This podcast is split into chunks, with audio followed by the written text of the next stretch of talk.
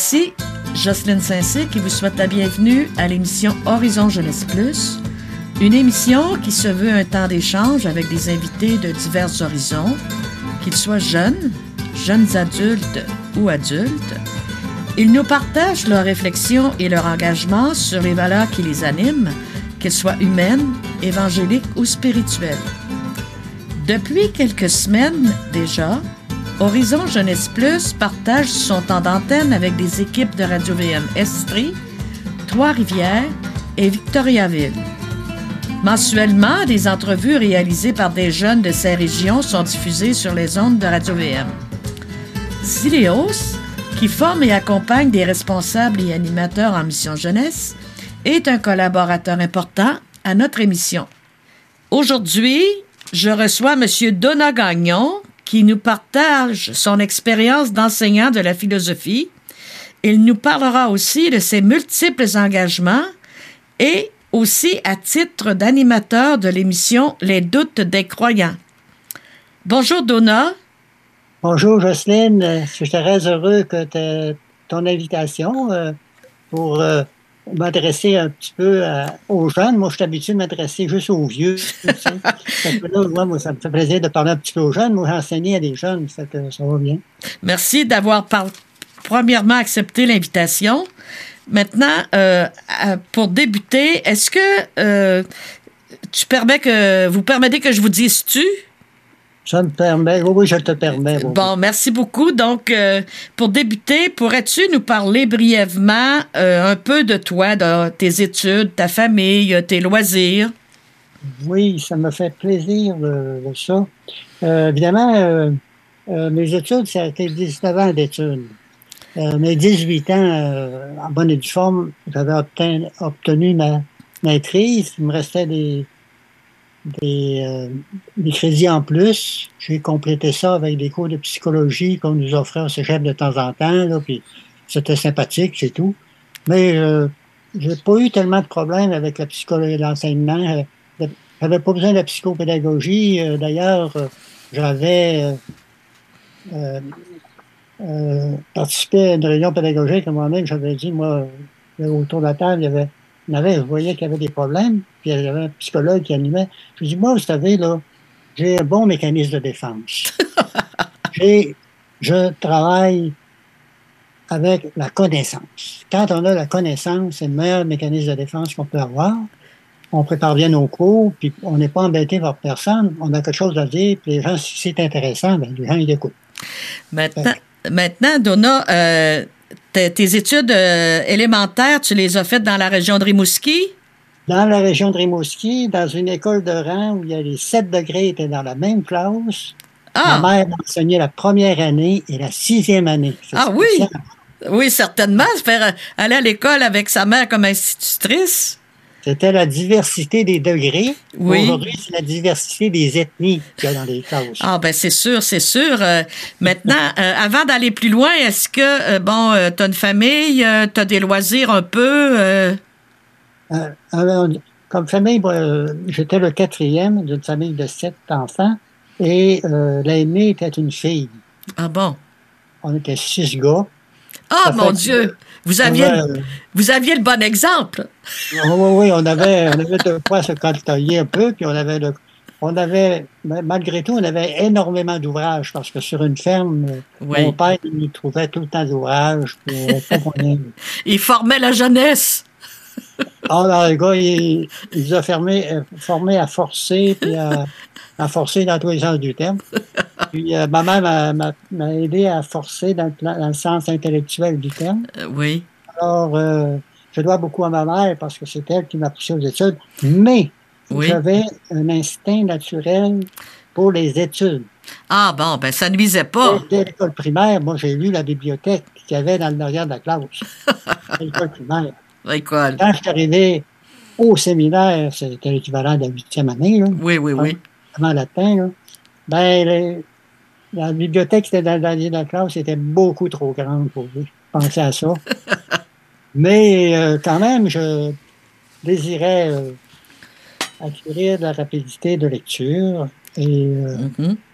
je Euh, c'est arrivé en versification belle lettre que je l'avais atteint. Euh, Maintenant. J'en dirai plus là-dessus. Oui, c'est ça. C'est que euh, moi, tu es originaire de la région de Rimouski. Quand on a décidé, lorsque l'on a décidé de, de, faire cette entrevue, je me suis dit, il y a pas mal de distance entre Rimouski et Trois-Rivières. Comment? Oui, il faut dire, maintenant, il n'y a quasiment pas plus de distance qu'il y en avait à partir de chez nous pour descendre la ville. C'était juste 4000 de la cathédrale Saint-Germain, oui. Rimouski. Bon. Et, euh, mais c'est, avec une grosse côte, à 800 pieds de haut, c'était une aventure que de descendre ces côtes-là. C'était euh, toujours un, risque, d'une certaine façon, voiture à cheval. Oui, c'est ça. Mais maintenant, pour arriver à Trois-Rivières, euh, à quel âge es-tu arrivé à Trois-Rivières? Arrivé à Trois-Rivières, moi, euh, peu. Euh, 1964, ça me faisait 20 ans. Ah! en 1964, en fait. C'était ma première session à Trois-Rivières. Oui. J'étais en pré-commerce euh, pré 1 puis pré 2. C'était préparation pour les sciences d'administration. Oui. j'ai fait ces deux années de pré, euh, universitaire. Mhm. Et euh, après ça, ça a été 30, 36 crédits en sciences d'administration. Donc, trois ans. Je peux dire, c'était après une douzième commerciale spéciale que j'avais faite à Rimouski, ici. en plus, j'ai fait deux, comme j'avais fait deux douzièmes années. Oui. j'ai fait pourquoi j'ai fait ça? C'est parce que je voulais quitter, moi, le, euh, pour moi, je, avec la belle lettre, je quittais le séminaire. Bon. Je voulais mhm. changer d'air. Je voulais avoir euh, rencontré plus de, concret, me débrouiller dans le concret. Et, oui. Ben c'est ça. Euh, on est déjà rendu à une petite pause musicale, Donna. On pourra arriver à des choses concrètes où tu pourras nous parler de comment tu es arrivé à l'enseignement? Tu avais fait un peu brièvement tout à l'heure, mais on va continuer après la petite pause musicale.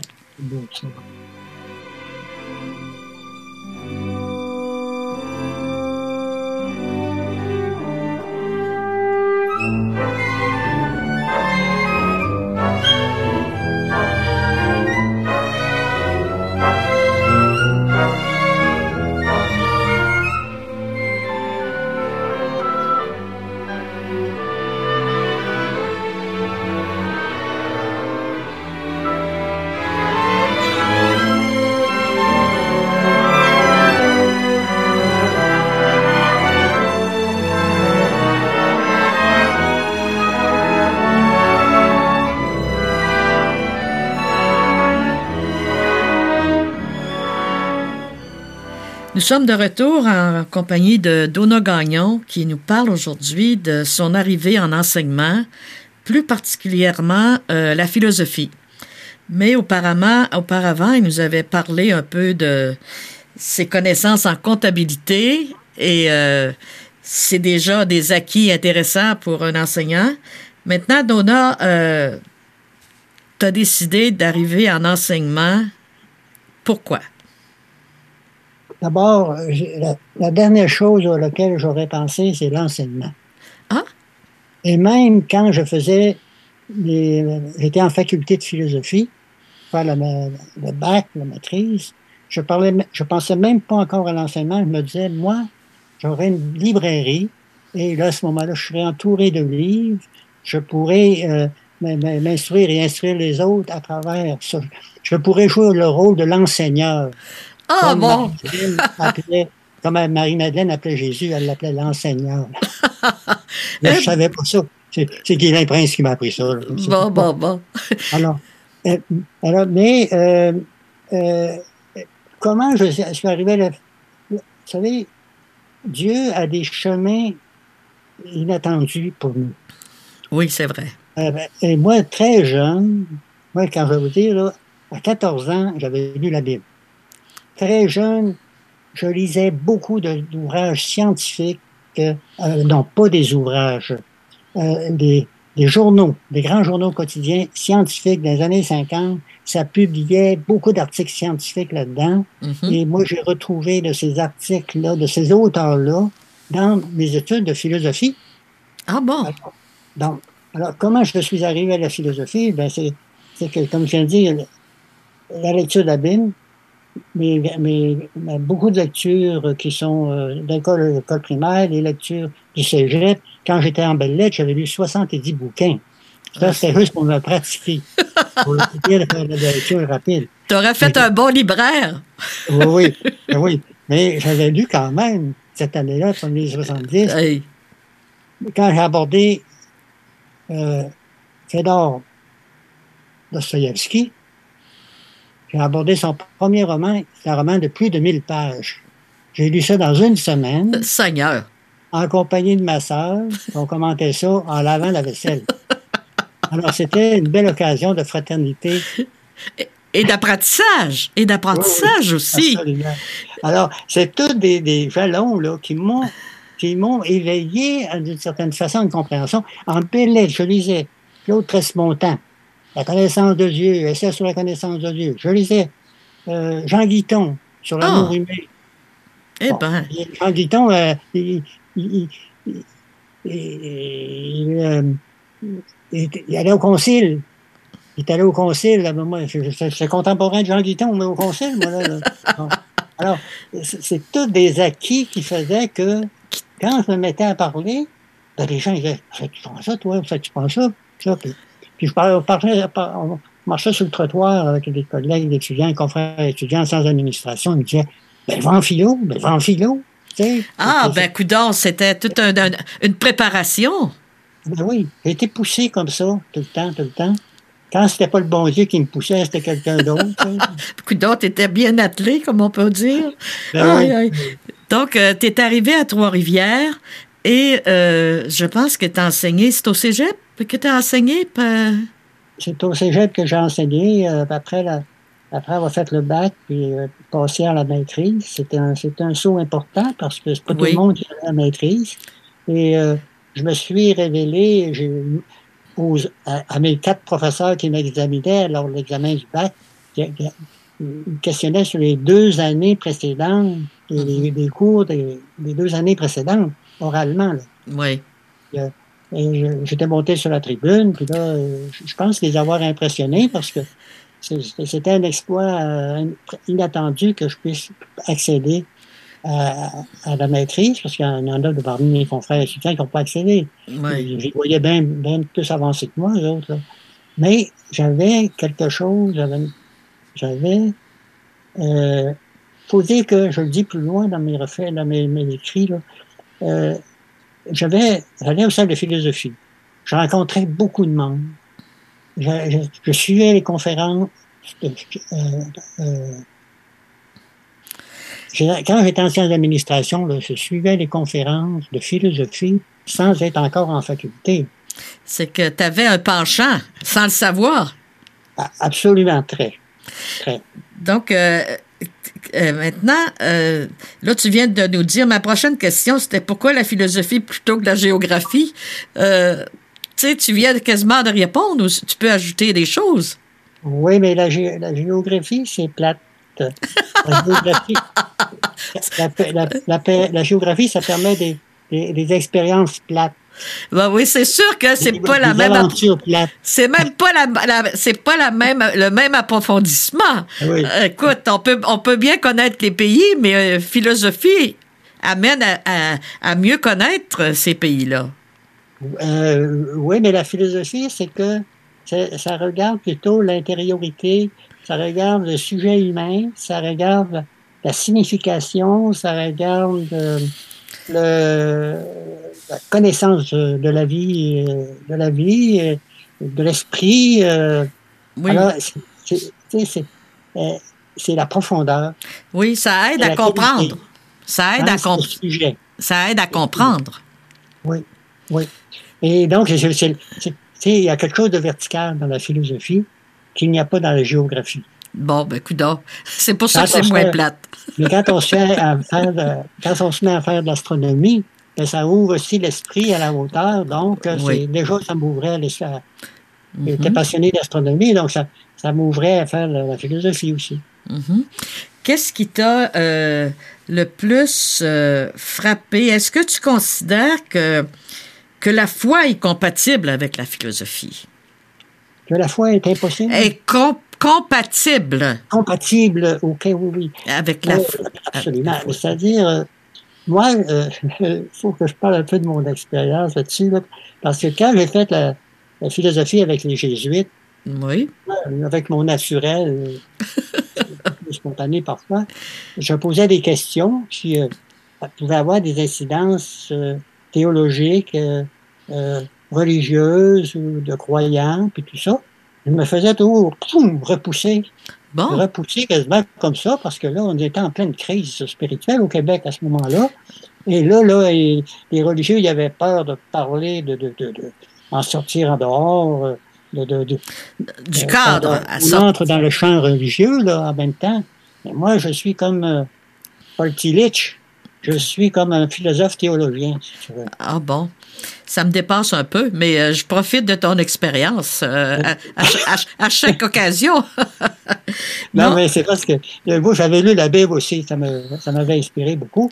Après ça, les livres Sapientio, les livres qui traitent de, discours de sagesse, de proverbes et tout ça, les psaumes.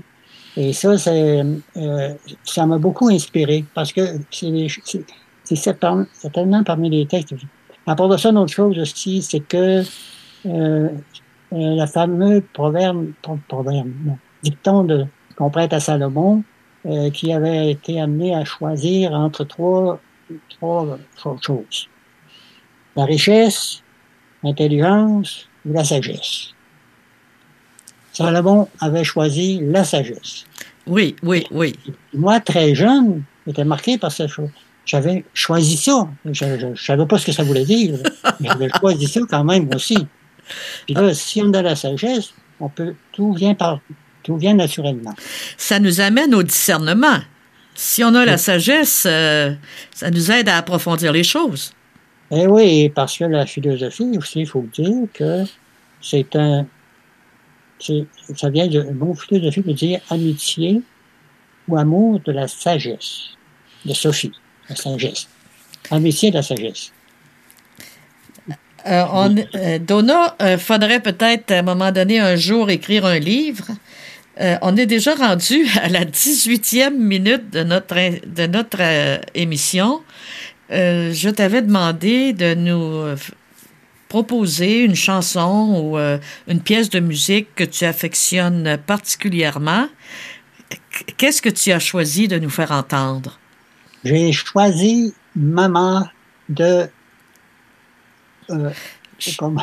La maman de, je, je pense que tu m'avais dit, Aznavour. de Charles, Charles Aznavour. Aznavour. Ben oui, ben oui. J'aime beaucoup Charles Aznavour. Et je, je vois même un, sorte de, de, rapprochement avec Natacha, Natacha Saint-Pierre. Oui, bon, ben. Qui chante, qui chante l'amour, les cantiques des cantiques. oui. Mais euh, dans son genre, Aznavour, il, il, chante ça aussi. Bon, fait que, on écoute. pas sur le cantique des cantiques, mais oui. Il est tellement euh, euh, engagé dans, le, dans la saisie de la passion humaine, de l'amour humain. C'est un amour qui peut être humain, mais il y a des montées dans ses chansons, dans, son, dans, dans, la, dans ses chansons. Donc, on écoute attentivement.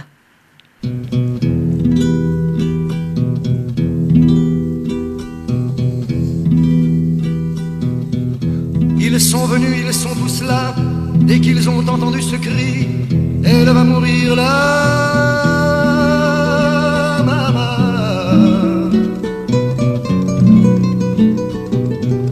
Ils sont venus, ils sont tous là, même ceux du sud de l'Italie.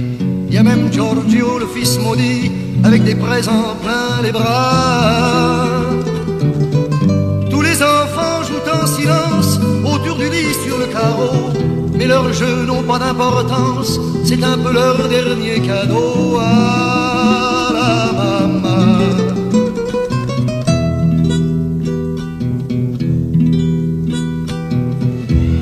On la réchauffe de baisers, on lui remonte ses oreillers, elle va mourir là.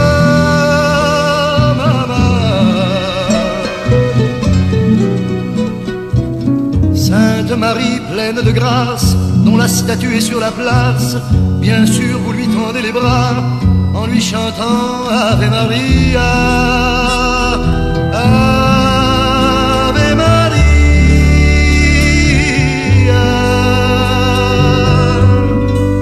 Il y a tant d'amour, de souvenirs autour de toi, toi.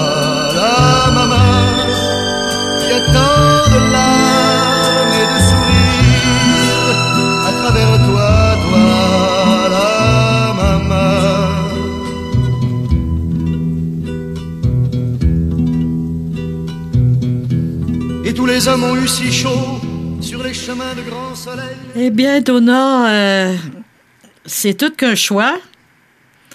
Euh, tu disais que tu aimes beaucoup euh, Aznavour. Maintenant, parle-nous un peu de cette chanson. Oui, Aznavour, euh, cette chanson est, est- est très spéciale parce qu'en fait, euh, c'est comme s'il invitait toute euh, la grande famille à venir au funérailles de sa mère, de la mère, la mère, la maman. La maman. On, là, il faut se passer en Italie, là, par exemple. Oui. Et lui, c'est pas un Italien, c'est un Arménien, en fait, d'origine. Et euh, donc, c'est une, une mère qui, qui, qu'on voit que c'était une sainte, c'était une femme extraordinaire, puis euh, on va se rappeler d'elle, cette mère-là. Et il en, il en vient à, à dire euh, la prière de la Vierge Marie, dans le fond, donc de la statue est sur la plage, euh, puis Ouais. euh, alors, c'est euh, en tout cas, ça m'a fait penser à Radio Ville-Marie, en- bien sûr, aussi. Oui, effectivement, euh, de faire. euh, il y a, euh, Aznavour a toujours réussi à, à toucher euh, par ses paroles, par ses chants, qu'il soit un peu plus parfois rigolo, mais aussi souvent très touchant. Ses, Oui. ses- ses- ses mélodies étaient touchantes. Oui, oui, oui. C'est une très belle mélodie. Et, et c'est ce, ce chanteur-là qui a chanté jusque dans les années 80. Là. Oui. Ah oui, c'est merveilleux. Puis, il faut dire que c'est un Québécois. Hein. Il est pas né au Québec, mais il a il résidait au Québec pendant de nombreuses années. On ne le savait pas. ah, Les, quand il est décédé, euh, Macron, il célébrait euh, euh, Aznavour comme si c'était à lui. ce- ce- ce- ah ben c'est sûr, euh, Az- Aznavour appartenait à beaucoup de monde. Oui, ben oui. Maintenant, euh, avant de terminer, j'aimerais ça que tu nous parles. Je sais que tu as été engagé dans beaucoup de mouvements et j'aimerais que tu nous parles de quel, de celui qui t'a le plus marqué. Ben, euh, certes, certes, faut dire que moi, j'ai tout le temps eu euh, euh, des accompagnateurs spirituels, d'une certaine façon. Oui. Euh, mais euh, et en ce sens-là, il faut que j'en donne une part à chacun. Je ne les nommerai pas, mais j'en donne une part à chacun. Oui. Mais c'est- quand je suis arrivé à Trois-Rivières, c'est Alexis Klimov qui m'a le plus marqué parce que ça a été euh, premier cours de qu'on a en classe.